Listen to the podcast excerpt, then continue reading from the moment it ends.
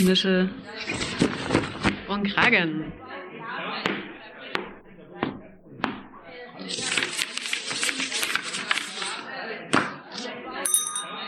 Ruhe bitte.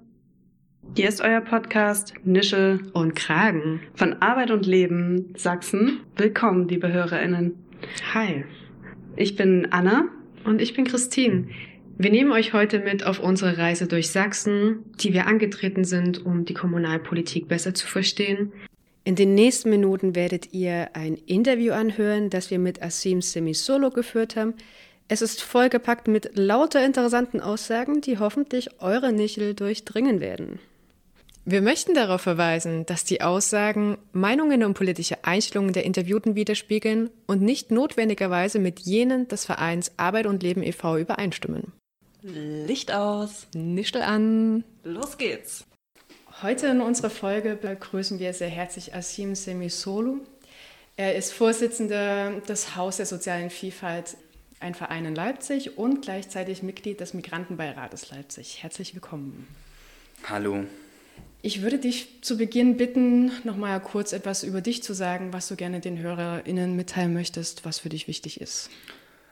Ja, also wie gesagt, ich bin Asim Semisolo, bin jetzt 29 Jahre alt und seit zehn Jahren in Leipzig. Genau, bin in Darmstadt geboren, zum Jurastudium damals hergekommen und bin aktuell wissenschaftlicher Mitarbeiter an der Juristenfakultät, promoviere dort, gebe Lehrveranstaltungen und im Ehrenamt habe ich quasi irgendwann mal das Haus der sozialen Vielfalt mitgegründet, bin dort Vorsitzender und Mitglied im Migrantenbeirat der Stadt Leipzig, wie du auch schon gesagt hast.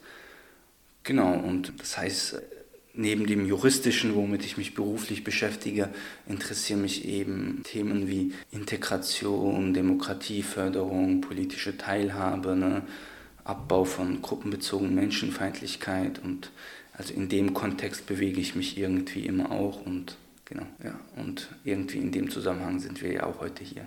Ja, danke schön. Ich würde dich kurz gern bitten, ähm, kannst du vielleicht mehr über das Haus der sozialen Vielfalt erzählen? Also vorstellen, wie es entstanden ist, was die mhm. Ziele und die Zielgruppe sind.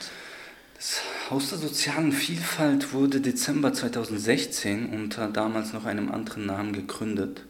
Und zwar von Leipzigerinnen und Leipzigern, die schon selbst in unterschiedlichen Bereichen in der Gesellschaft, Gesellschaftspolitik und auch zivilgesellschaftlicher Arbeit tätig waren und irgendwann gesagt haben, hm, es fehlt so ein Akteur, der sich vor allem um das Themenfeld damals noch Islamismusprävention und Deradikalisierung bewegt, weshalb äh, sie den Verein und gegründet haben, Zentrum für Extremismusprävention in Leipzig.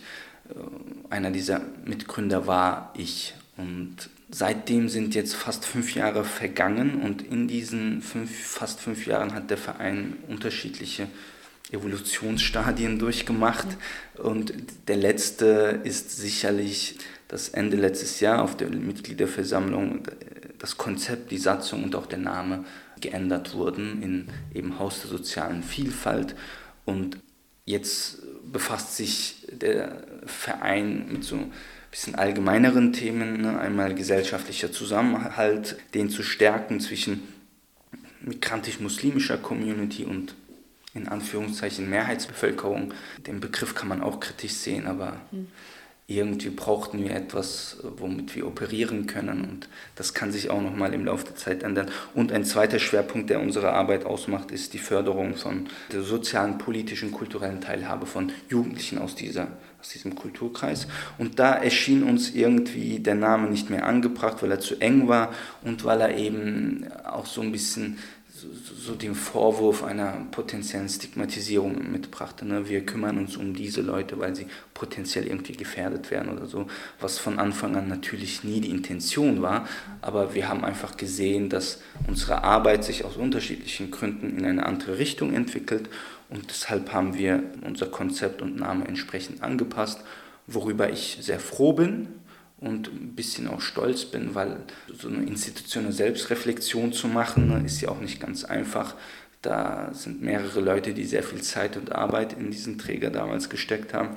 und alle davon zu überzeugen, jetzt diesen Schritt zu gehen, dass er notwendig ist, ist nicht einfach, aber umso mehr freue ich mich, dass es dann geklappt hat. Und das ist so ein bisschen der bisherige Werdegang des Vereins und was wir aktuell machen. Ich habe ja so die zwei Leitziele schon ein bisschen erwähnt. Einmal gesellschaftlicher Zusammenhalt zwischen diesen beiden Gruppen, den ich erwähnt habe, und die Förderung der Jugendlichen aus dieser Gruppe.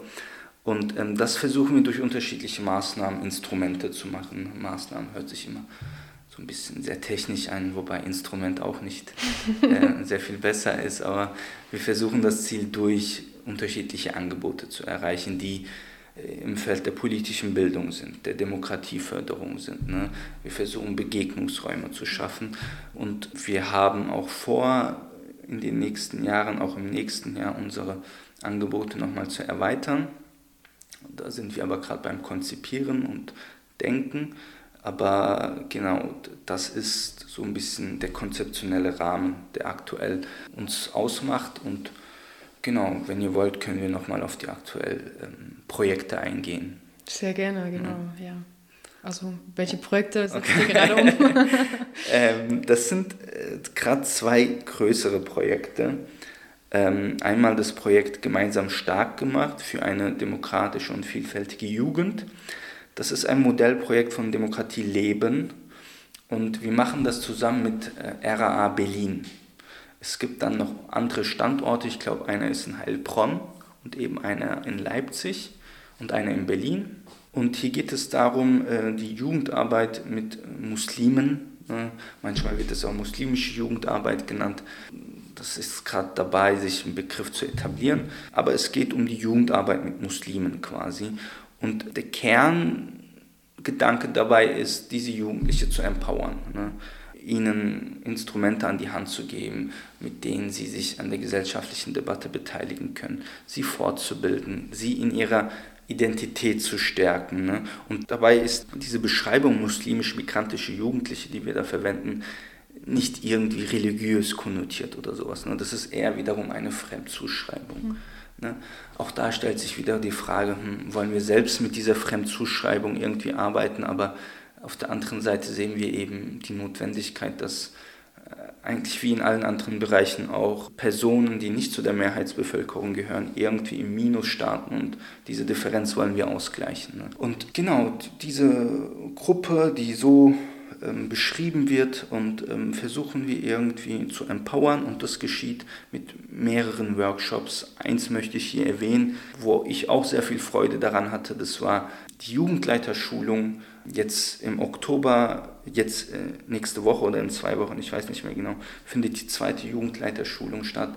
Man muss sich das vorstellen, das waren äh, zehn oder über zehn Jugendliche aus, nicht nur aus Leipzig, sondern auch aus Freiberg, aus Chemnitz, aus Dresden, die nach Leipzig gereist sind, hier mehrere Wochenenden übernachtet haben und bei uns in den Vereinsräumlichkeiten dann vom Landesjugendring zum Beispiel mitbekommen haben, wie funktioniert Projektmanagement, ne? einen Erste-Hilfe-Kurs mitbekommen haben, Demokratiespiele erlernt haben und am Ende dann eine Juleika-Ausbildungskarte quasi mitbekommen haben. Mhm. Das heißt, sie wurden zu Jugendleitern ausgebildet. Das heißt, wenn sie jetzt nach Freiberg gehen, ne, können sie dort selber eine Jugendgruppe gründen und die leiten. Ne? Und als dann diese Karten kamen, ähm, wo dann jeder so personalbezogen so eine Juleika-Karte bekam und wir die aushändigen konnten, war das für uns natürlich ein ganz besonderer Moment. Ne? So. Und das versuchen wir dort zu machen. Dann gibt es auch andere Formate in dem Projekt. Genau ein zweites wichtiges Format ist das Café Jumusa. Ne? Jumusa, die Abkürzung im Sinne von jung, junge Muslime Sachsen, glaube ich. Und das Besondere an diesem Format ist, dass sie alles selbst entwickeln und konzipieren. Wir oder unsere Projektleiterinnen machen an dieser Stelle gar nichts, keine inhaltlichen Vorgaben. Es wird nur die Infrastruktur zusammen zur Verfügung gestellt, die Jugendlichen kommen zusammen. Während der Lockdown-Phase war das digital und suchen sich ein Thema aus und diskutieren darüber. Das Sie haben zum Beispiel über die Frage der Organspende diskutiert, ja. aber aus der Sicht von jungen Muslimen eben. Also den Struggle, den sie da haben, ist nochmal ein anderer, der vielleicht in der Öffentlichkeit so nicht diskutiert wird. Sie haben über die Bundestagswahl diskutiert. So, ne? Und das zu sehen, ist dann doch sehr ähm, schön, ne? auch für einen, einen Vorsitzenden, wenn man dann mal in die Räumlichkeiten geht und an der Pinnwand diese Buttons sieht, wo die Gedanken drauf geschrieben sind und ähm, das ist schon sehr toll. Ne? Und genau, das ist das Projekt gemeinsam stark gemacht. Das sollte ich an dieser Stelle vielleicht auch noch sagen. Es wird eben gefördert von Demokratie Leben, wie ich gesagt habe, und in Kofinanzierung mit dem Förderprogramm Integrative Maßnahmen vom Sozialministerium in Dresden. Spannend. Ja, ich habe jetzt auf Anhieb sehr viel geredet. Das ist ein Projekt. Ich kann auch weiter zum nächsten Projekt gehen, ähm, was genauso wichtig ist, aber genau, ich möchte da jetzt auch nicht irgendwie ähm, man kann ja sicherlich auch alles auf eurer Webseite und es wird in Zukunft immer noch mehr dazu kommen, andere ja, Projekte geben. Ähm, aber ich glaube, die, die Ziele werden sehr deutlich mit der Beschreibung schon alleine, die du okay, jetzt gerade geboten mich. hast. Was würdest du sagen, welche Rolle nimmt der Verein im Stadtgeschehen Leipzig ein? Der Verein entwickelt sich, das kann ich sagen, entwickelt sich so zu einem Ansprechpartner, zum Beispiel für die Stadtverwaltung wenn es allgemein um irgendwie muslimisches Leben in Leipzig geht. Das, das kann ich so äh, sagen, das bestätigen die Anfragen, die wir bekommen. Genau, also es ist, geht es beispielsweise um die Frage muslimische Bestattung, weil derzeit im Landtag das Bestattungsgesetz novelliert wird und die Sargpflicht für aus religiösen Gründen entfallen soll, was für Musliminnen und Muslimen sehr wichtig ist. Ne? Und da werden wir konsultiert und man fragt, ähm, wie sehen die Gemeinden das? Also auf der anderen Seite werden wir zum Beispiel, wenn es um die Gemeinden geht, ne, was unser in Klammern anderes Projekt, das Projekt Umut macht, mhm. das habe ich jetzt noch hinzugeschoben, werden wir von den Gemeinden ähm, kontaktiert und die sagen, hm, guckt mal, zum Beispiel bei der Stadtverwaltung ne, oder bei dieser Institution, öffentlichen Institution, kommen wir da nicht weiter, könnt ihr uns da irgendwie beratend zur Seite stehen. Mhm. Das ist die andere Seite. Also in diesem Bereich muslimisch-migrantische Community entwickelt der Verein sich schon zu einem, wir nennen es intermediären Partner, zu so einer Mittlerfunktion, weil eben der Vorstand und das Team, das, das hauptamtliche Team, was wir im Verein haben, auf der einen Seite eben auch diese Biografie hat, ne, migrantisch-muslimisch, wie ich jetzt persönlich, aber auf der anderen Seite eben auch ne, Wissen und Erfahrung über die Regelstrukturen hat, wie funktioniert das. Und deswegen entwickelt sich der Verein in dieser Hinsicht schon zu so einer Mittlerrolle mhm. auf der einen Seite. Und das ist auch unser Anspruch, das wollen wir auch. Und wir wollen das in Zukunft auch in anderen gesellschaftlichen, sozialen Bereichen machen. Das ist schon unser Ziel so. Mit welchen Organisationen arbeitet ihr zusammen? Mit sehr vielen. Wir können das unterteilen zwischen öffentliche Institutionen, zivilgesellschaftliche Institutionen. Und da haben wir auch ganz unterschiedliche Formate, institutionalisierte Formate und eben etwas freiere Formate. Ich möchte da ein Beispiel nennen. Ich habe ja das Projekt UMUT erwähnt. In diesem Projekt UMUT gibt es ein Netzwerk gegen gruppenbezogene Menschenfeindlichkeit. Das hieß vorher anders, jetzt heißt das so. Und dort treffen sich einmal im Quartal, glaube ich, wenn ich mich nicht irre, Referate von der Stadtverwaltung, die Polizeidirektion, zivilgesellschaftliche Organisationen, die vor allem auch in dem Themenfeld antimuslimischer Rassismus, ne, Islam irgendwie in dem weitesten Sinne zu tun haben, treffen sie sich und beraten und tauschen Handlungsempfehlungen aus. Das heißt, schon in diesem institutionellen Rahmen sind wir mit sehr vielen städtischen Akteuren in Austausch. Was es dann noch gibt, ist natürlich so ein bisschen immer der informelle oder informelle Rahmen oder so der fallbezogene Rahmen. Was wir oft bekommen, sind so Projektanfragen von Trägern, ne, von Vereinen, die eine Idee haben, uns mit ans Boot holen wollen. Manche sagen sogar, das passt eher zu, besser zu euch, könnt ihr zum Beispiel Antragsteller für ein Förderprojekt sein. Und in letzter Zeit äh, haben sich diese Anfragen wirklich vermehrt und leider, das tut mir immer im Herzen weh, sind wir gerade dazu übergegangen, Anfragen abzusagen, weil wir einfach nicht mehr hinterherkommen. Ne? Mhm. Die Projekte laufen ja hauptamtlich, aber alles andere, wenn Sachen neu gedacht werden müssen oder die ganze Vereinarbeit, Vereinsarbeit läuft ja ehrenamtlich.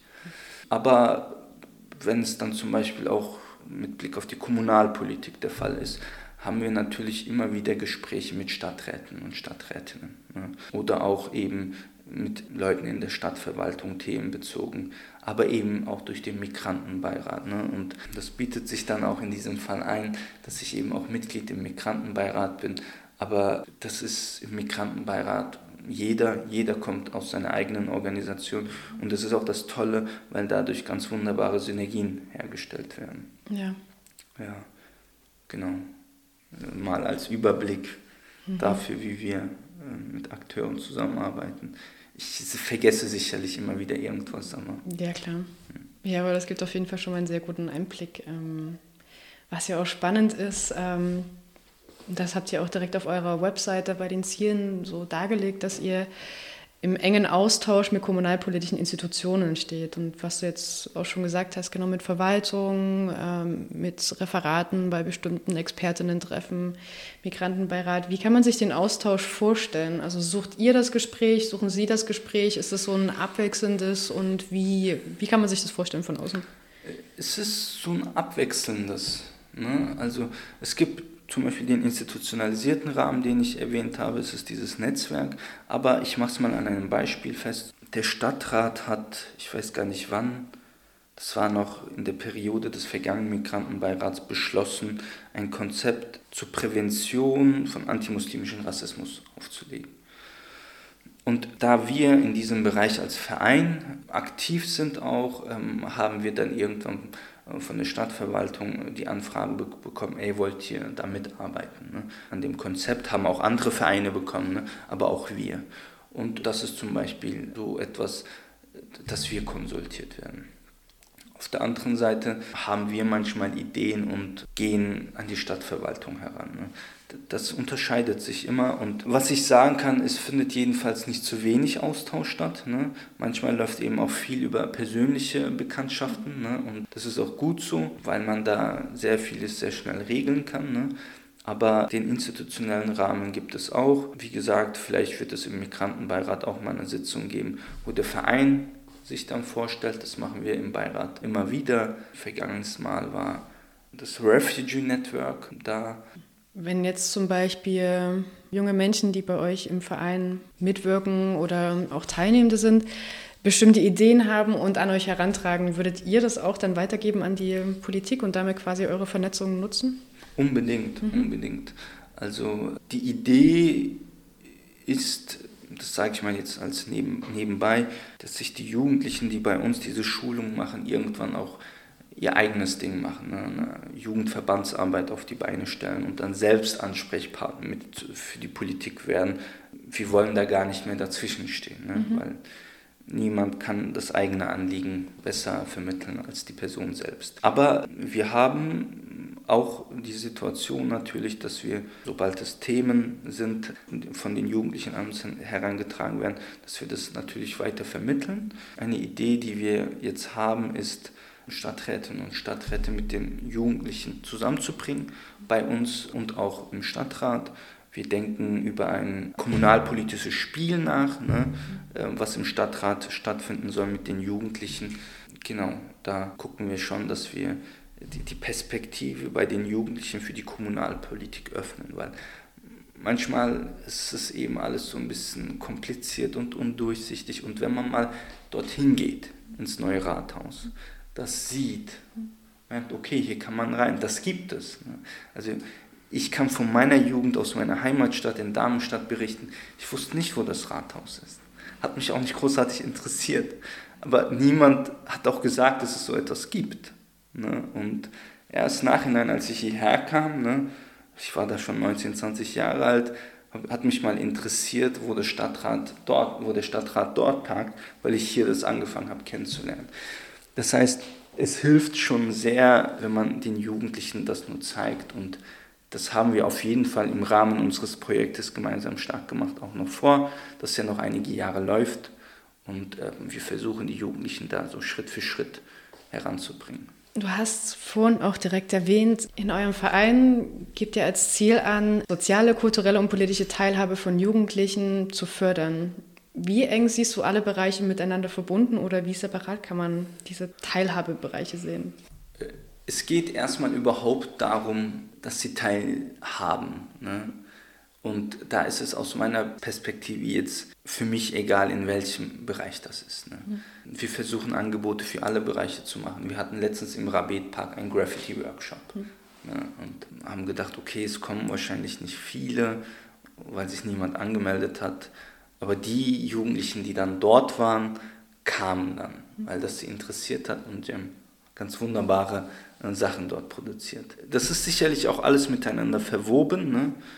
es spielt dann aus meiner Perspektive auch keine große Rolle, in welchem Bereich die Teilhabe äh, stattfindet. Es ist wichtig, dass sie stattfindet und wir machen Angebote für all diese Bereiche. Ja, die, die politische ist sicherlich äh, vielleicht irgendwie besonders relevant, ne, weil es dann auch um in der Politik eben um Entscheidungen geht.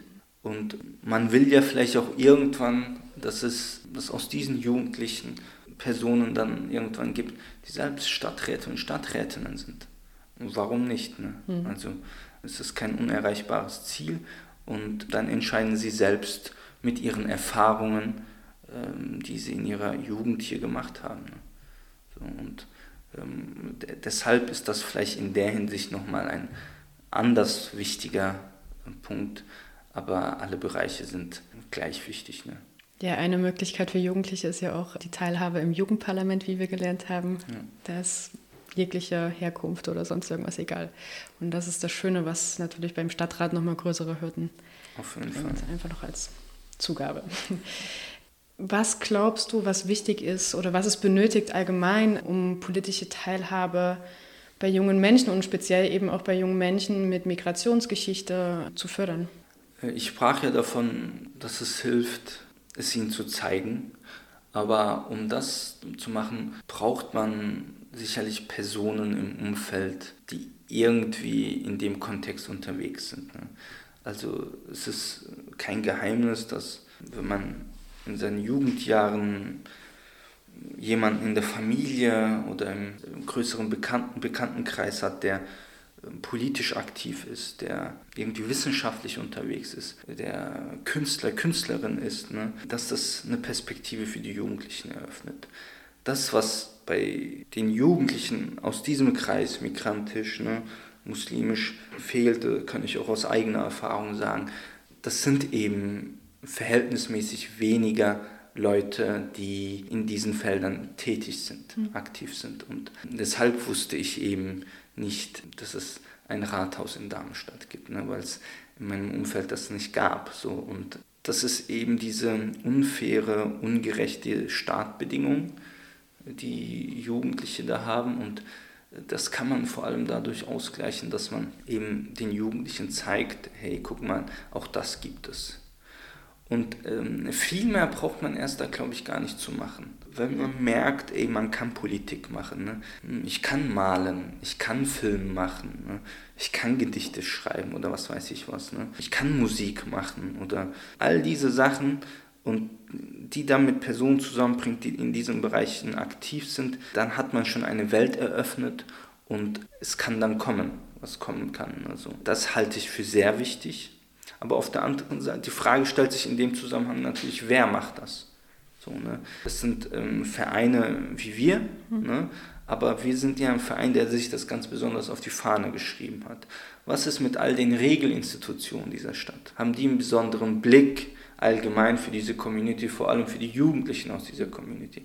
Ich sage immer, wir haben hier aufgrund einer besonderen ähm, Situation, Aufgrund der Teilung Deutschlands gab es ja keine Gastarbeiterbewegung, die es in Westdeutschland, also in dem Sinne zum nicht Beispiel vergleichbar. Ne, nicht vergleichbar gab, nicht in der Anzahl gab. Es gab Vertragsarbeiterinnen und Vertragsarbeiter, aber diese Bewegung gab es hier nicht. Und die Jugendliche, mit denen wir zu tun haben, die wir sehen, die sind quasi die erste Generation, die jetzt Abitur macht.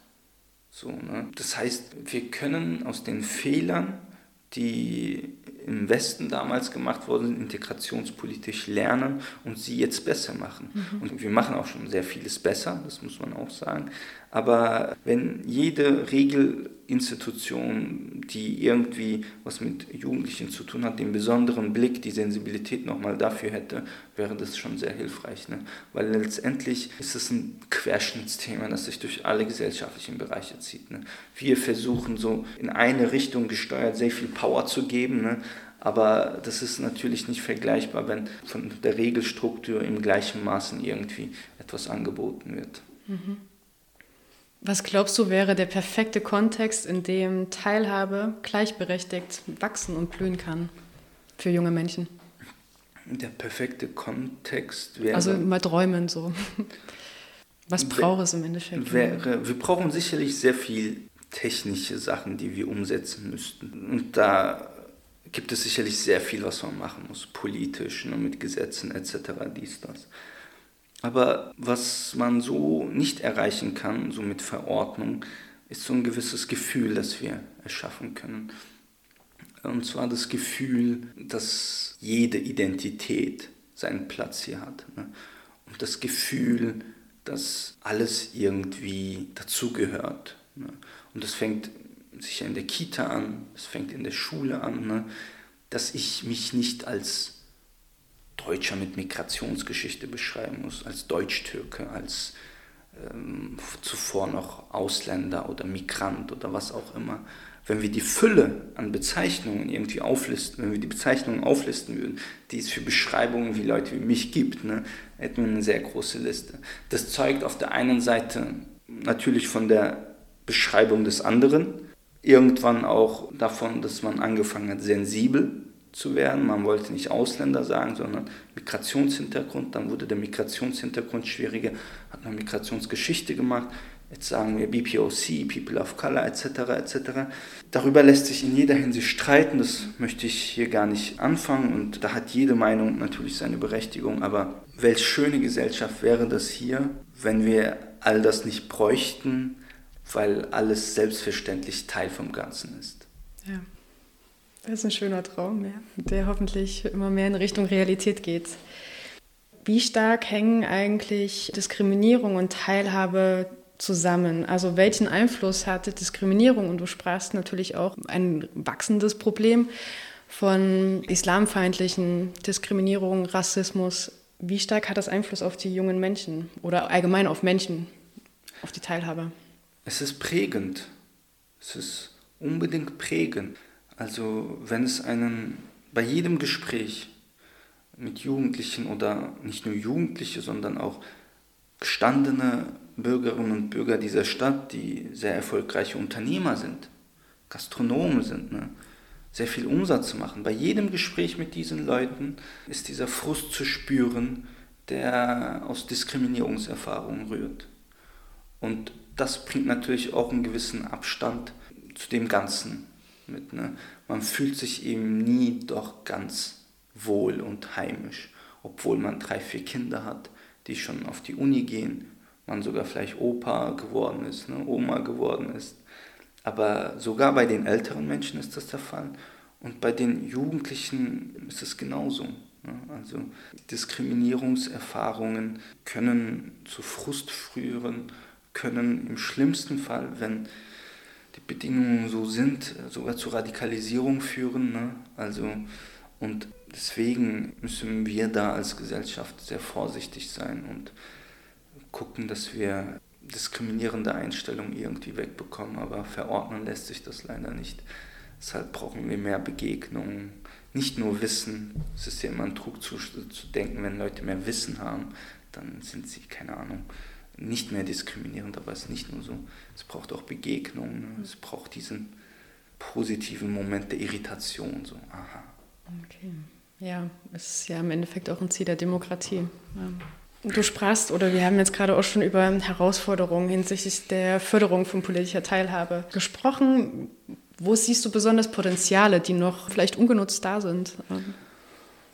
Besondere Potenziale. Oder die mehr Aufmerksamkeit bräuchten. Bei Jugendlichen jetzt, oder? Genau. Genau, bei Jugendlichen. Oder allgemein, ja. Es ist, ja, sprechen wir mal ein bisschen allgemein. Was wir gesehen haben bei der vergangenen Migrantenbeiratswahl, das war ja die erste Wahl, in der Bürgerinnen und Bürger Leipzig, die eben unter eine gewisse Wahlberechtigung fielen, Kandidatinnen und Kandidaten wählen konnten, ist, war die Bemerkung, also die, was wir daraus mitnehmen können, ist, es, hat, es war ein unglaublich mobilisierender Faktor. Sehr viele in meinem Umfeld haben dafür kandidiert, mhm. Frauen wie Männer, mhm. aus unterschiedlichsten Communities. Das heißt, die Bereitschaft teilzuhaben ist auf jeden Fall da. Es war ja eine lange Diskussion, ob äh, dieser Beirat in dem Teil gewählt werden soll oder nicht. Der Stadtrat hat das, glaube ich, ich hatte mir das notiert, 2015 beschlossen. Das heißt, erst jetzt wurde gewählt. Man hatte viele Bedenken, hm, wären Frauen unterrepräsentiert, ne? weil man ja dachte aus den Communities, ne? Frauen wollen eher weniger oder können nicht mit Politik und wie auch immer. Man dachte, hm, vielleicht wären gewisse Communities ähm, stärker präsent als andere und das möchte man ja auch nicht. Was diese Wahl gezeigt hat, ist eigentlich, dass keine Sorge in dem Maß ihre Berechtigung hatte. Mhm. So. Es sind mehr Frauen als Männer im Migrantenbeirat, auch unter der ersten Säule. Ähm, wenn ich mich nicht täusche. Es war ein unglaublich mobilisierender Faktor. Es gab einen Wahlkampf, der für den Maßstab, es ist ja nur ein Migrantenbeirat und für die finanziellen Möglichkeiten seinesgleichen suchte. Ne, also die Leute haben da richtig Wahlkampf gemacht und das war ganz wunderbar. Das heißt, die Bereitschaft teilzuhaben ist da. Das nehme ich auch immer aus den Gesprächen mit. Es hat sich gezeigt, wenn die Regelstrukturen sich ein bisschen öffnen, ein bisschen etwas möglich machen, dann kommt da auf jeden Fall was zurück. Und das ist auch meine Wahrnehmung, auch in Gesprächen. Das war jetzt zum Beispiel, das war der Migrantenbeirat, aber auch ansonsten fühlen die Leute sich natürlich nicht abgeholt. Das hat unterschiedliche Gründe. Das hat vielleicht manchmal auch sprachliche Hürden, das muss man auch sehen. Es ist aber nicht so schwer, gewisse Sachen dann übersetzen zu lassen, auch das lässt sich machen. Das wird, das muss ich an dieser Stelle sagen, zum Beispiel durch das Referat Migration und Integration der Stadtverwaltung recht gut gemacht in den letzten Jahren. Also aus meiner Perspektive Übersetzungssachen. Das heißt, die Potenziale, die liegen da irgendwie überall rum und sobald man einen Schritt geht, jetzt in welchem Bereich auch immer, kriegt man auf jeden Fall irgendeinen Erfolg zu sehen. Das war gerade schon der smooth Übergang im Bereich äh, Migrantenbeirat Leipzig. Du hast schon, oder wir haben schon kurz angesprochen, dass du Mitglied dort bist. Ähm, hm. Kannst du kurz sagen, wie es dazu gekommen ist? Wie gesagt, wurde der Migrantenbeirat, äh, jetzt im März war das, glaube ich, zum ersten Mal in seiner Geschichte in einem Teil ähm, gewählt. Und das ist natürlich was Besonderes im Verhältnis zu den anderen Fachbeiräten des Stadtrates, weil alle anderen das nicht sind, wenn ich mich nicht täusche. Und da kam der Hinweis von einem guten Freund, der sagte, hättest du nicht Lust? Bis dahin hatte ich das gar nicht auf dem Schirm, muss ich sagen. Und dann habe ich, mich, hab ich mich darüber informiert, habe mir Gedanken gemacht, mit ein paar anderen Freunden und Freunden geredet und mich dann dazu entschieden, da Bewerber zu sein. Ich habe mich dann nicht für die Wahl aufgestellt in der ersten Säule, sondern ich habe mich über die zweite Säule beworben. Genau, und das hat dann geklappt. Okay. Welche Aufgabe übernimmst du in der Position als Mitglied? Es gibt, so wenn wir von Aufgaben reden, so die technische Perspektive. Das heißt, da gibt es einmal im Monat Sitzungen des Migrantenbeirates, daran teilzunehmen. Ne? Das ist die Aufgabe eines jeden Mitgliedes, sich natürlich entsprechend vorzubereiten. Man kriegt im Vorfeld Unterlagen zugeschickt mhm. von der Stadtverwaltung und muss sich damit befassen. Das heißt, es sind Beschlussvorlagen, es sind Informationsvorlagen, die einen thematischen Bezug zum Thema Integration, Migration haben. Und das sind auch immer nicht wenig Unterlagen und auch nicht immer leicht verständliche Unterlagen, weil das ja äh, fachlich auch sehr tief geht. Ne? Und damit sich zu befassen, sich entsprechend vorzubereiten Und dann bei der Sitzung auch anwesend zu sein, um etwas Qualifiziertes sagen zu können, ist natürlich, sage ich mal, die Kernaufgabe. Dann ist es auch so, es gibt unterschiedliche Gremien und Ausschüssen in der, in der Stadtverwaltung, bei denen immer ein Vertreter des Migrantenbeirats auch zugegen ist, weil es eben auch thematischen Bezug hat. Und ich bin Vertreter des Migrantenbeirats im Begleitausschuss Leipzig Ort der Vielfalt. Mhm. Ähm, der hat zwar jetzt in meiner ähm, Amtszeit noch nicht getagt, aber sofern das dann irgendwann sein sollte, werde ich dort dabei sein. Das ist ein Demokratieprogramm. Ne? Leipzig ist in diesem Programm Partnerschaft für Demokratie irgendwie tätig. Da gibt es Fonds, Initiativfonds und Vereine können Anträge stellen und dieser Begleitausschuss bestimmt dann darüber, wie das Geld verteilt wird. Und ich bin Vertreter in diesem Begleitausschuss. Der tagt auch mehrmals im Jahr und ansonsten das war so die technische Seite, thematisch gesehen, ähm, habe ich mir vorgenommen, das Thema Eisenbahnstraße mhm. politisch zu behandeln. Ähm, und zwar in all seinen Facetten.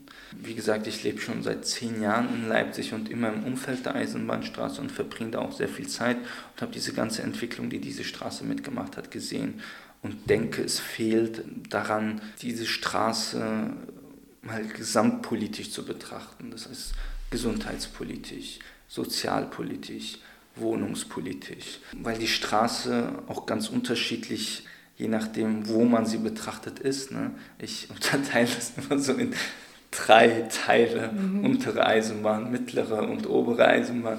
Die haben, die, die Büroprobleme, die dort sind, sind hier ganz andere. Ne? Also. Und, aber es äh, entwickelt sich wunderbar, diese Straße. Die Demografie wird eine ganz andere. Äh, es sind jetzt nicht nur die migrantischen Bürgerinnen und Bürger, die nach der Wende kamen und ihre Läden haben dort, sondern es sind sehr viele ähm, Studentinnen und Studenten leben da. Es gibt sehr viele alternative Cafés, die auch ganz wunderschön sind. Das heißt, da passiert sehr viel, aber meine Beobachtung ist, da passiert sehr viel nebeneinander.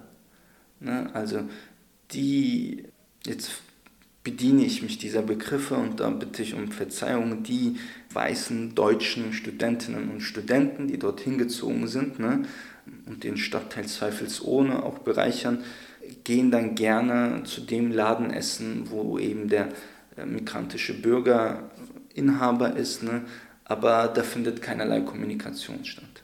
Und andersherum ist es dasselbe.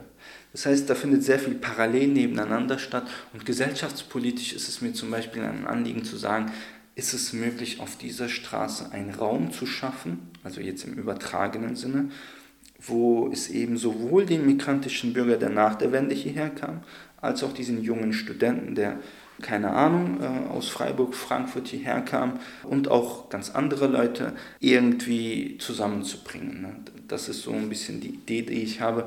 Ich habe da jetzt noch nichts Konkretes, aber das ist ein Thema, womit ich mich befassen müsste, möchte. Und das andere Thema ist antimuslimischer Rassismus, auch wegen der Vereinsarbeit, das möchte ich dort mit reinnehmen. Mhm. Und ein dritter Punkt ist das Thema migrantische Unternehmerinnen und Unternehmer. Da hat sich in den letzten Jahren auch sehr viel getan. Sehr viele migrantische Bürgerinnen und Bürger, die hier in Leipzig sind, gründen auch. Da gibt es auch so ein Programm zur Unterstützung von Gründungen durch die Stadt. Ich äh, bin aber eher an etwas anderem interessiert, nämlich an der Stimme, an der öffentlichen Stimme ähm, dieser Unternehmerinnen und Unternehmer, die mir fehlt. Ne? Ähm, natürlich kann man sagen, hm, sollen sie doch je nachdem, in welcher Branche sie tätig sind, dem Verband sich irgendwie angliedern und dort ihre Stimme erheben. Aber nach meinen Erfahrungen funktioniert es offenbar nicht oder das passiert einfach nicht. Ne? Und ich denke, es wäre vielleicht in der Hinsicht sinnvoll, vielleicht eine eigene Plattform zu schaffen mhm. für diese Leute. Äh, natürlich müssen sie das schaffen, nicht? Ne? Aber so einen Prozess zu begleiten wäre so eine Idee, die ich habe, aber auch die ist noch sehr unreif. Und vielleicht habe ich jetzt auch ziemlich viel Schwachsinn erzählt, weil es Hörerinnen und Hörer gibt, die sagen, ey, das, da gibt es doch schon das und da gibt es doch schon dies und der hat keine Ahnung. Wenn das so sein sollte, bitte ich um Verzeihung, aber das sind die Ideen, die mich rumtreiben. Was meinst du da genau konkret mit dieser Stimme? Ich kann ein Beispiel geben. Mhm. Bleiben wir in der Eisenbahnstraße, als diese Waffenverbotszone kam, die jetzt zum Großteil aufgehoben wurde. Und wie gesagt, bin ich mit vielen ähm, Unternehmerinnen und Unternehmen, die dort Gastronomien haben, gut befreundet. Und er meinte, du weißt du was, an sich habe ich gar nichts gegen mehr Sicherheit hier in dieser Straße. Das möchte ich sogar, weil ich hier mein Geschäft habe, okay, und ähm, wenn hier irgendwelche kriminellen Handlungen stattfinden und nach seiner Perspektive finden sie statt, habe ich ein Problem mit meinem Geschäft und meine Kinder laufen hier rum. Mhm. Also der wohnt dort irgendwie dann, ähm, sein Geschäft ist auch in der Nähe, seine Kinder kommen und gehen und wenn dort irgendwas passiert, hat er Sorge. Aber ich habe ein Problem damit, wenn ich auf der Straße laufe und keine Tasche bei mir habe, nichts, aber von der Polizei dann angehalten werde, um eine Personenkontrolle zu machen, um meine Taschen zu kontrollieren, was ja dann im Rahmen der Waffenverbotszone möglich war. So, ne? Das heißt, diese Sichtweise existiert nicht, weil die Diskussion jetzt speziell bei dem Thema immer verengt wurde. Auf der einen Seite hm, Waffenverbotsverbot oder sicherheitspolitische Maßnahmen irgendwie, ne? Sollen auf keinen Fall stattfinden, eine Stigmatisierung. Man kann im Einzelnen darüber immer streiten, aber die Perspektive dieses Unternehmers ne, fehlte in der Diskussion, mhm. zum Beispiel. Ne. Das ist jetzt vielleicht auch ein etwas einfacheres Beispiel, aber so die Sachen finde ich schon, dass die gehört werden müssten. Das unterscheidet sich natürlich, in welchem Stadtteil bin ich und Klar. so. Und auch das müsste man erstmal eruieren. Wer hat da Lust? Was sind wer möchte da was machen und sagen, aber. Um wieder zurückzukommen zu deiner Aufgabe als Mitglied des Migrantenbeirates, könnte man das dann so zusammenfassen, dass es einerseits gewisse Erwartungen an diese Rolle gibt oder an diese ja schon Position auch, diese technischen, und dann man selber noch eigenen Fokus setzen kann, wo man sich besonders mhm. rein, oder ist es Eigeninitiative? Äh, man sollte vielleicht sagen, dass es erstmal Ehrenamt ist. Ne? Ja. Das ist sehr wichtig. Auch Stadträtinnen und Stadträte arbeiten ehrenamtlich, aber die kriegen eine im Verhältnis doch deutlich höhere Aufwandsentschädigung mhm. als unsere. Aber man macht es ja nicht wegen dem Geld, aber es ist eben ehrenamtlich, neben dem eigentlichen Ehrenamt, das man hat. Aber dennoch ist es eine verantwortungsvolle Position und man sollte dahin gehen. Das heißt, wenn man nicht hingeht, passiert auch nichts. Ne? Aber ähm, man hat sich ja aufgestellt und ein gewisses Verantwortungsbewusstsein bringt eben mit sich, dass man diese Sitzung wahrnimmt, wenn nichts anderes passiert. Aber Themensetzung, ne, da ist man natürlich äh, völlig frei. Ne? Also das muss man dann mit den anderen mit Beiratsmitgliedern bestimmen. Man ist ja dann insgesamt mit den Vertreterinnen und Vertretern der Fraktion, sind, ist man 21 Personen. Ne?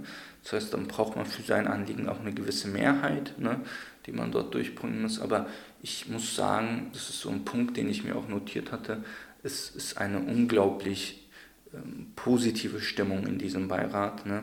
Also so parteiübergreifend, communityübergreifend.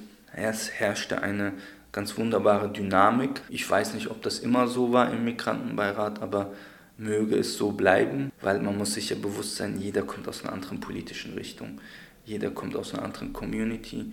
Auch in der zivilgesellschaftlichen Arbeit gibt es ja so unterschiedliche Arten, wie man macht. Der eine ist eher aktivistisch und der andere ist eher, sitzt eher am Schreibtisch und so. Ne? Aber es herrscht eine sehr schöne, gute, produktive Dynamik und jeder kann da eigentlich so sein Anliegen voranbringen, äh, wenn er es möchte. Mhm. Okay. Nehmen wir an, ich habe noch nie etwas vom Migrantenbeirat gehört. Ähm, wie kann man sich als also wie, wie kann man die Arbeit erklären des Migrantenbeirates? Wen vertritt er? Ganz klassisch auch, wie sieht das Zusammentreffen aus? Welche Aufgaben habt ihr im Speziellen als Beirat? Die allgemeine Aufgabe des Beirats besteht darin, migrantische Themen in die Kommunalpolitik einzubringen, ganz allgemein gesehen. Das heißt, macht die Verwaltung zu diesem Thema etwas? Macht der Stadtrat zu diesem Thema etwas? dann geben wir unsere Perspektive als Fachbeirat ne, dazu. Sagen, ey, das habt ihr vielleicht schön euch gedacht, aber es funktioniert so nicht, weil die Realität eine andere ist. Oder wir geben von uns proaktiv einen Vorschlag, zum Beispiel in den Stadtrat und sagen, der Stadtrat möge das beschließen. Das können wir machen, weil wir als Beirat antragsberechtigt sind. Mhm. Das heißt, der Beirat ist auch kein stumpfes Schwert oder so eine äh, Nummer ohne irgendwie Gehalt, sondern wir sind antragsberechtigt und wir können Anträge im Stadtrat stellen, worüber dann auch beschlossen wird. Ob wir Mehrheiten kriegen oder nicht, ist eine andere Sache.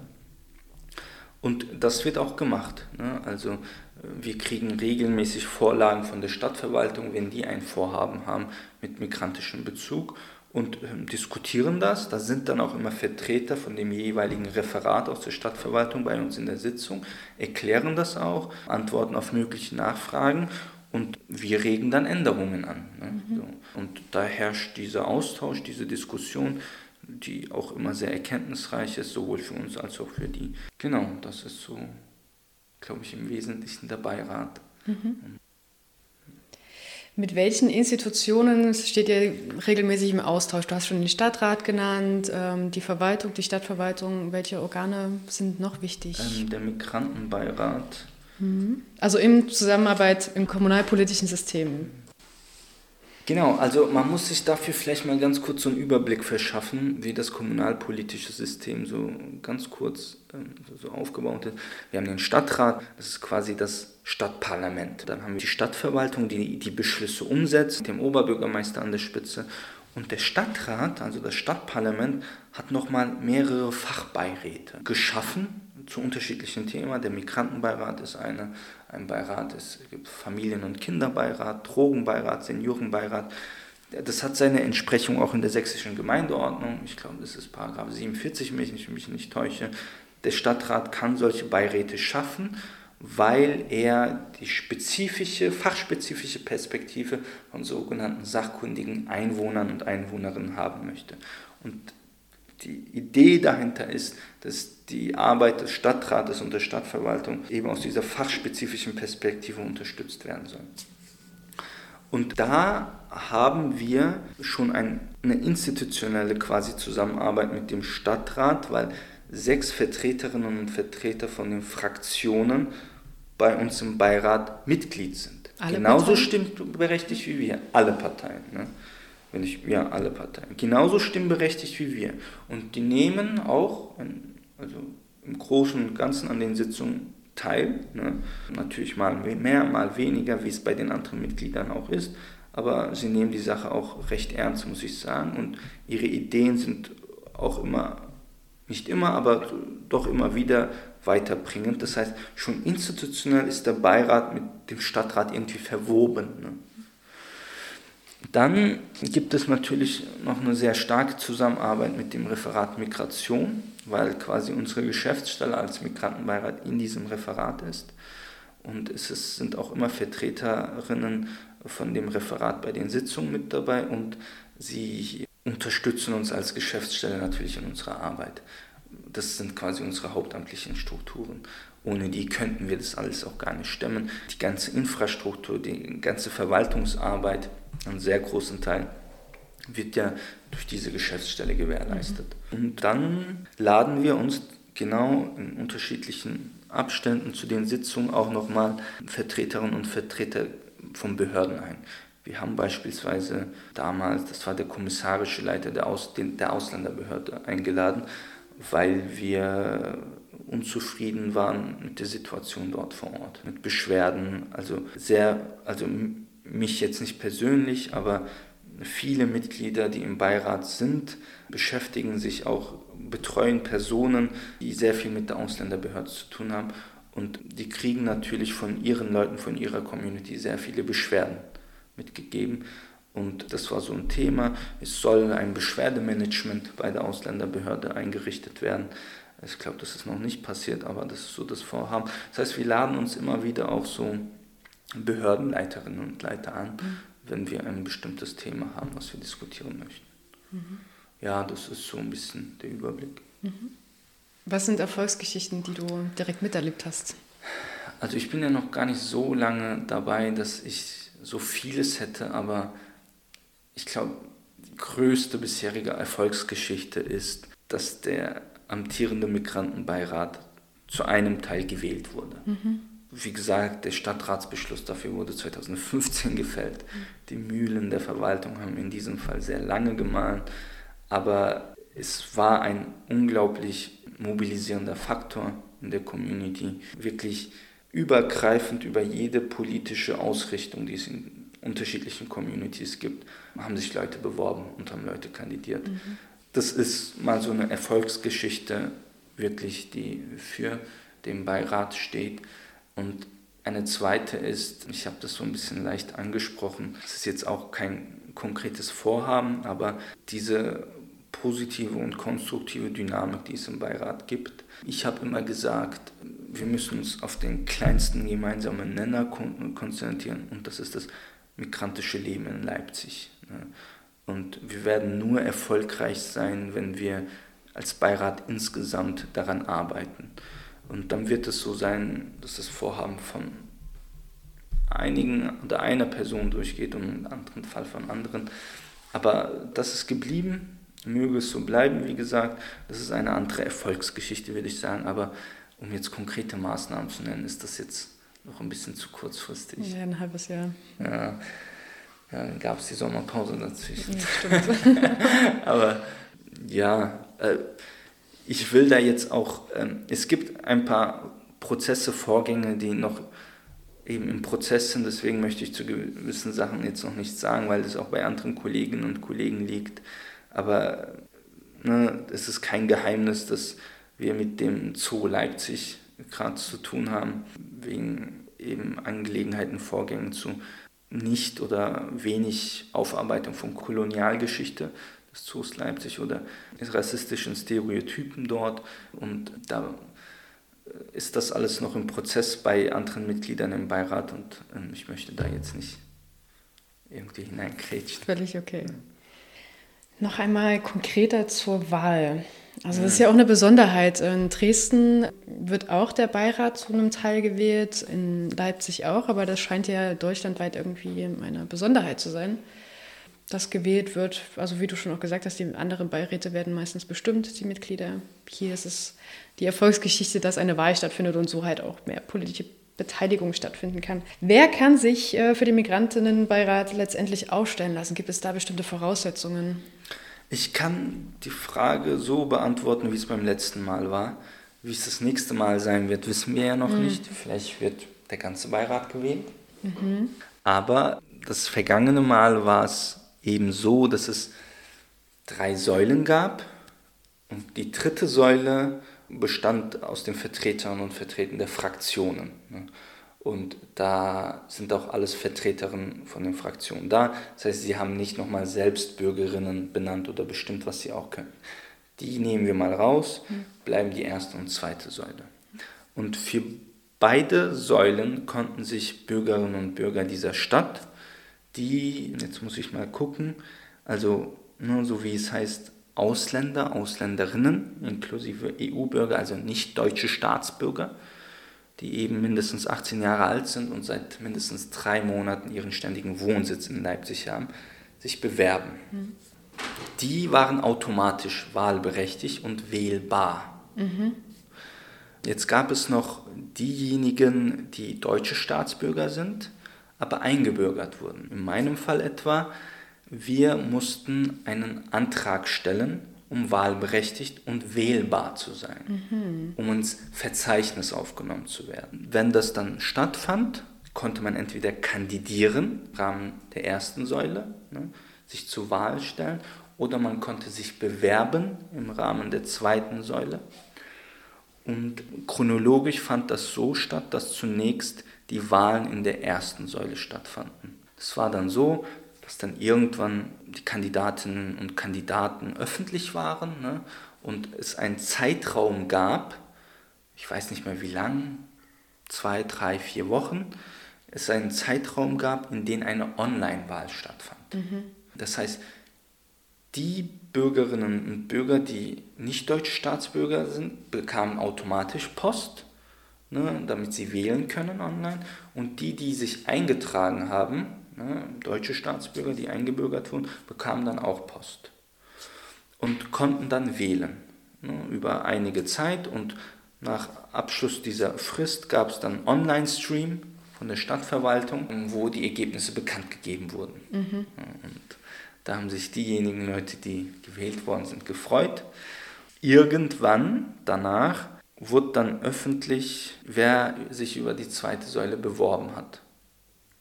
Ich weiß jetzt nicht mehr so, ich weiß jetzt nicht mehr genau, ob die Bewerbungen schon vor der Wahl eingereicht wurden der ersten Säule oder danach. Das habe ich jetzt nicht mehr in Erinnerung. Aber jedenfalls fand erst die Wahl in der ersten Säule statt und dann kam es zu den Bewerbungen in der zweiten Säule. Und dann gab es irgendwann wieder einen Online-Stream, in dem die Bewerberinnen und Bewerber sich vorgestellt haben. Und was man vielleicht an dieser Stelle mal kurz einschieben kann, ist, das habe ich schon mal ein bisschen angerissen, wie aus unterschiedlichen Communities junge, ältere Leute, Leute, die schon immer hier sind, neu dazugekommen sind, aus unterschiedlichen Biografien Leute kandidiert haben, sich beworben haben, die wirklich sehr viel Tolles in dieser Stadt machen. Ne?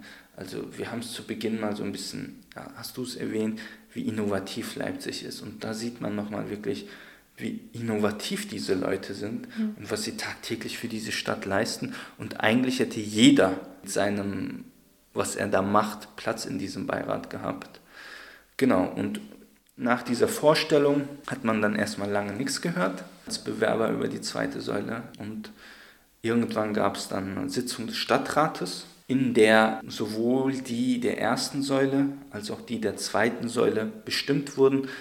Bei denen der ersten Säule hat man eben die bestimmt, die gewählt worden sind, ne? Mhm. weil man sich ja weil man das ja wollte so, aber rechtlich muss man die eben bestimmen. Mhm. Und bei der der zweiten Säule gab es, so hieß es in den Ausschreibungen damals, eine Vorlage der Verwaltung. Die hat sich dann offenbar nochmal angeguckt, wie sind die Wahlen ausgefallen, wie viele Frauen und Männer gibt es. Ne? Wenn es dort deutlich mehr Männer gegeben hätte, hätte man einen Vorschlag an den Stadtrat gemacht äh, mit deutlich mehr Frauenanteilen. Ne? Wie ist die Lage mit den Herkunftsregionen?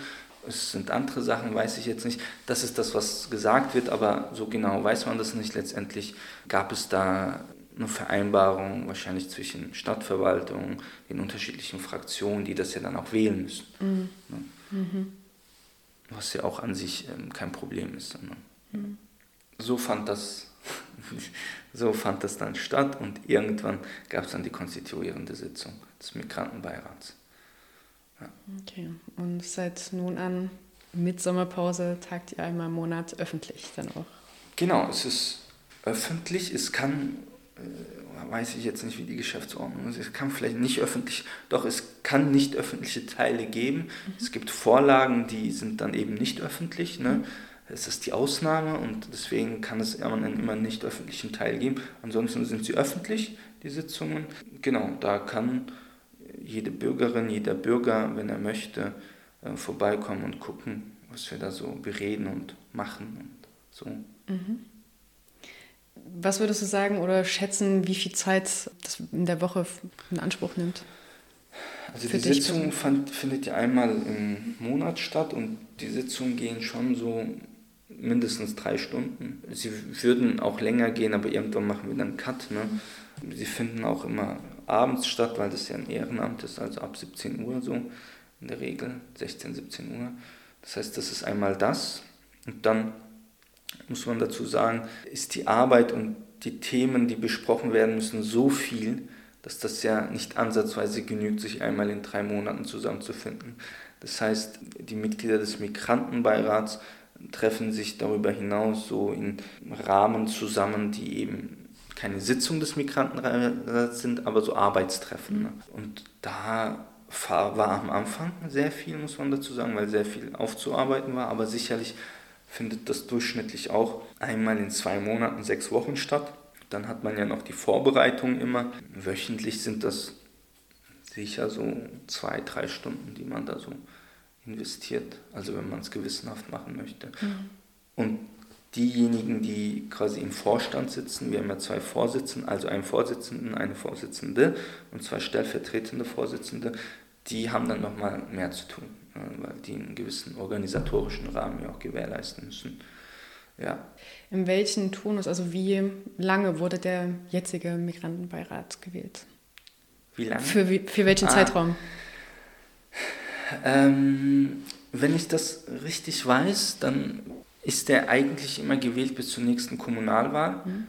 Die 24 ist. 2019 wurde gewählt, ja. Genau, fünf Jahre, die 24 ist. Aber dadurch, dass die Wahl so spät stattfand, mhm. eigentlich sollte sie ja bei der letzten 19 mit stattfinden, gab es die Diskussion, hä, geht das jetzt nur bis zur nächsten Kommunalwahl oder geht das darüber hinaus? Mhm. Das weiß ich ehrlich gesagt nicht, aber ich würde so, meine Ad-Hoc-Einschätzung ist, dass sie nur bis zur nächsten Kommunalwahl geht, ja. bis 24 und dann... Gleichzeitig neu gewählt wird vielleicht. Und dann wird neu gewählt, also sicherlich mindestens so, wie es jetzt gemacht wurde, mhm. Aber wer weiß, vielleicht ja auch dadurch, dass eine andere Säule auch gewählt wird. Spannende Prozesse, die man live mit beobachten kann letztendlich. Ja. Ja. Ähm, was würdest du sagen, wie werden durch dieses Gremium des Migrantenbeirates Stimmen, die als migrantisch gelesen werden und Perspektiven in das Kommunalsystem oder Kommunalpolitik eingebracht? Also einmal ganz konkret durch Anträge, die wir stellen. Man muss sich das so vorstellen, wir sind 16 Mitglieder von der ersten und zweiten Säule, dann gibt es ja noch die Fraktionsmitglieder, aber diese 16 Leute sind in unterschiedlichsten migrantischen Communities dieser stark, sehr stark verbunden und verkoppelt und die, die kriegen jeden Tag was zu hören, die sehen jeden Tag was. Ne? Und auch ich habe dort Leute kennengelernt und mir haben sich hier ganz neue Welten eröffnet, von denen ich bisher noch nichts wusste. Das heißt, sie sind sehr stark verwurzelt in ihren Communities und haben sehr viele Ideen und diese Ideen münden in Anträge, die dann im Stadtrat gestellt werden. Dann muss der Stadtrat sich damit befassen. Also, und wenn er beschlossen wird, dann ist die Stadtverwaltung verpflichtet, das umzusetzen. Es kann da natürlich sein, dass es länger dauert, dass, der Stadt, dass die Stadtverwaltung das in drei, vier, fünf Jahren umsetzt, aber irgendwann müssen sie es umsetzen. So, das ist sehr praktisch. Auf der anderen Seite gibt es ja auch Angelegenheiten, die nicht im Stadtrat beschlossen werden, aber irgendwie durch Verwaltungshandeln erledigt werden. Also, das muss man dazu auch sagen, gewisse Sachen werden dann einfach gemacht. So. Und da ist man ja auch im ständigen Austausch mit gewissen Fachabteilungen der Stadtverwaltung, mit denen wir zu tun haben und kann da auch nochmal sagen, hm, es wäre besser, dass ihr das so und so macht. Ne? Man trifft sich ja, man redet, man tauscht sich aus und da kann man auch direkt gewisse Sachen mitgeben, dass man das irgendwie bedenken könne. Ne? Ob das gemacht wird, ist eine andere Sache. Und im Ergebnis hat man natürlich auch eine gewisse, hat man als eine Institution, als ein Beirat, der auch eine gewisse politische Legitimation hat durch die Wahlen, auch eine gewisse Öffentlichkeit, mhm. die man nutzen kann, indem man eben Sachen dann in die Öffentlichkeit bringt und Medien, Journalisten und Journalisten etwas sagt ne, oder eben auch nicht. Aber vor allem der letzte Beirat gegen Ende hat das öfters gemacht, habe ich mitbekommen. Und das ist auch eine Möglichkeit, die man nutzen kann. Mhm. Findet auch Kommunikation auf höheren politischen Ebenen, also Landesebene oder auf Bundesebene statt, zwischen eurem Beirat und. Also in Sachsen gibt es etwas, das nennt sich, nicht, dass ich das falsch sage. Genau, in Sachsen gibt es das Netzwerk Migrantenbeiräte. Mhm. Netzwerk der Migrantenbeiräte Sachsen, pardon. Es gibt, das ist ein Zusammenschluss, ein loser Verbund von den Migrantenbeiräten in Leipzig, Dresden und Chemnitz. Mhm. Und dieses Netzwerk, die Koordination dieses Netzwerks war äh, oder ist immer noch beim Dachverband Sächsischer Migrantenorganisation angesiedelt. Und dieses Netzwerk nimmt öffentlich zum Beispiel zu gewissen aktuellen politischen Geschehen Stellung. Aus unserer Perspektive ist das so und so und hat ein Anliegen, dass in mehr anderen sächsischen Kommunen auch Migrantenbeiräte gegründet werden. Genau, und auf dieser, auf dieser Ebene gibt es regen Austausch. Ne? Also jetzt zum Beispiel nicht durch mich persönlich, aber äh, unsere Vorsitzenden und stellvertretenden Vorsitzenden befinden sich da im regen Austausch mit den anderen Beiräten.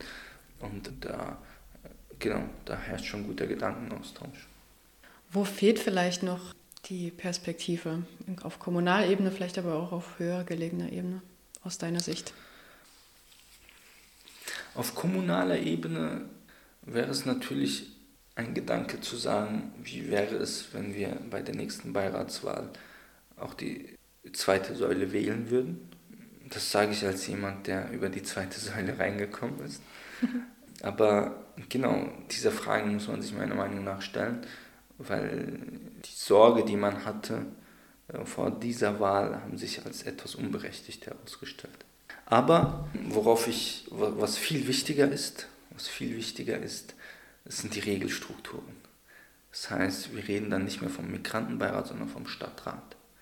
Das heißt, dass es Stadträtinnen und Stadträte geben könnte, die eine migrantische Biografie haben. Äh, das ist dann aber keine Aufgabe mehr der Stadtverwaltung oder des Stadtrates als Institution, sondern der Parteien. Mhm. Wenn es Parteien wichtig ist, dass sie eine gewisse Diversität der Bevölkerung abbilden, dann müssen sie auch Kandidatinnen und Kandidaten aufstellen, und zwar auf aussichtsreichen Listenplätzen aufstellen, mit einer eben migrantischen Biografie. Ich weiß, dass das zu machen nicht einfach ist, ne, weil es dann um Mandate geht ne, und weil es um Fleischtöpfe geht. Ne, aber ich glaube, Leipzig ist schon längst so weit, dass wir sagen, wir brauchen deutlich mehr Stadträtinnen und Stadträte mit migrantischer Biografie. Wir haben einige, das möchte ich nicht äh, irgendwie unterlassen, das zu sagen, aber äh, es ist noch sehr wenig. Das ist der eine Punkt, das heißt, die Regelstrukturen sind eigentlich das Wichtige. Ich möchte nochmal ergänzen, der Stadtrat ist ein Punkt, aber wir sprechen dann irgendwann auch natürlich von äh, leitenden Funktionen der Stadtverwaltung. So, es gibt äh, sicherlich sehr auch gleich geeignete Personen, die in so einem Bewerbungsverfahren eine leitende Funktion bei der Stadtverwaltung übernehmen könnten. Ne? Und warum soll es nicht irgendwann Dezernenten, Dezernentinnen mit migrantischer Biografie geben? Vielleicht ein Oberbürgermeister irgendwann. Aber all das ist eine Sache, die man wollen muss und auch ernst nehmen muss. Das ist etwas, was auf kommunaler Ebene so, also was man machen könnte. Und auf Landesebene ist gerade etwas im Prozess, was sehr wichtig ist. Das ist ein Integrationsgesetz, das gewisse Maßnahmen, die auch schon seit einigen Jahren gemacht werden, aber auch andere Maßnahmen auf solider gesetzlicher Grundlage sind, damit sie auch aussichtsreich finanziert werden können. Aber auch da gilt nochmal für den Landtag, ne, Parlamentarierinnen und Parlamentarier mit migrantischer Biografie sind im Sächsischen Landtag noch sehr wenig vorhanden. Auch da würde es dem Landtag gut zu Gesicht stehen, mehr Personen mit Migrationsgeschichte dort zu haben. Im Ergebnis ist es, glaube ich, die persönliche Identifikation ist immer sehr wichtig. Und wenn wir von Jugendlichen, um mal den Bogen zu spannen, mhm. wenn wir mal wieder aus der Perspektive der Jugendlichen gucken, und sie sehen, hm, okay, da gibt es einen Abgeordneten im Landtag, der eben aus meinem Kulturkreis kommt, der so einen komischen Namen hat wie ich, okay, das macht Hoffnung. Das macht Hoffnung. Das kann ich als jemand sagen, der als Jugendlicher auch diesen Blick hatte. Ne? Und wenn man mal gesehen hat, boah, krass so, ne? da ist jemand, der ist auch Kind türkischer Gastarbeiter. Das macht Hoffnung und das zeigt, dass es möglich ist. Und diese persönliche Identifikation ist sehr wichtig. Was du gerade schon erzählt hast, wo der Blick, die Perspektive noch fehlt, klingt eigentlich direkt über in meine nächste zusammenfassende Frage. Wie können Kommunen deiner Erfahrung nach und deiner Ansicht nach Vielfalt, die ja immer stärker gefördert wird und immer mehr in den Vordergrund rückt, in der Kommunalpolitik weiter verankern und fördern? Ein tiefes Durchatmen. Ja, also wir sprechen von den Kommunen. Städte, ja, Kommunen. Mm, es ist äh, eigentlich das, was ich auch so ein bisschen gesagt habe. Die Institution der Kommune müsste immer ein bisschen selbst reflektieren und äh, zum Beispiel seine Personalstruktur entsprechend aufstellen. Ich habe eben von leitenden Funktionen geredet, aber das muss ja doch gar nicht sein, sondern wenn man bei der Einstellung von unterschiedlichen Dienstgraden der Angestellten und Beamtinnen und Beamten in der Kommune einfach auch berücksichtigt, dass eine Diversität vorhanden ist. Aber um überhaupt diese Bewerberlage herzustellen, muss man da ja ein Potenzial aktivieren. Das heißt, man müsste eine Kampagne fahren. Hey, wir stellen 20 Sachbearbeiterinnen und Sachbearbeiter ein und eine Kampagne eben damit, dass man sich darauf bewerben kann. Okay? Also es herrscht manchmal ja auch gar nicht das Verständnis oder die Kenntnis darüber, dass man sich dort bewerben kann und dort arbeiten kann. Und wenn, dann traut man sich das nicht zu. Und wenn schon in einer Ausschreibung steht, Bewerbungen von Personen mit migrantischer Biografie werden gerne entgegengenommen oder wir freuen uns darüber. Ich kann aus meiner Perspektive sagen, als junger Student habe ich mich auf Praktika und so Hiwi-Jobs immer ganz besonders beworben und gefreut, wenn in der Ausschreibung so etwas vorhanden war. Das hat in dem Moment schon Mut gemacht, mhm. ne? weil man sich das ja auch nicht zutraut. Und das kann ich nicht und was soll das? Aber wenn da steht, hey, ne, wir würden uns freuen, wenn du dich bei uns bewirbst, dann äh, hat das einen motivierenden Faktor. Das ist etwas, was man mit Blick auf Personalstruktur machen kann, ganz unmittelbar machen kann, weil man da Entscheidungshoheit hat. Und politisch äh, kann man da in ganz unterschiedlichen Bereichen sicherlich sehr viel machen. Ne, ähm, da möchte ich jetzt nicht irgendwas Loses daher sagen, aber ähm, genau, der Kernpunkt wäre tatsächlich also die Personalstruktur, Personalentscheidungen so zu treffen, dass ein gewisses Abbild der Gesellschaft dort auch vorhanden ist. Mhm. Das ist das, was mir jetzt so einfällt. Ja, wichtiger Punkt wahrscheinlich. Abschließend bitte ich dich, ähm, den Satz zu verenden, den ich kurz beginne, mit zwei Worten. Kommunalpolitik ist nah am Leben. Danke. An dieser Stelle wollen wir uns herzlich von euch verabschieden und uns noch einmal bei unseren interviewten Personen bedanken. Es gibt noch jede Menge andere Interviews mit Nische und Kragen. Hört gern rein.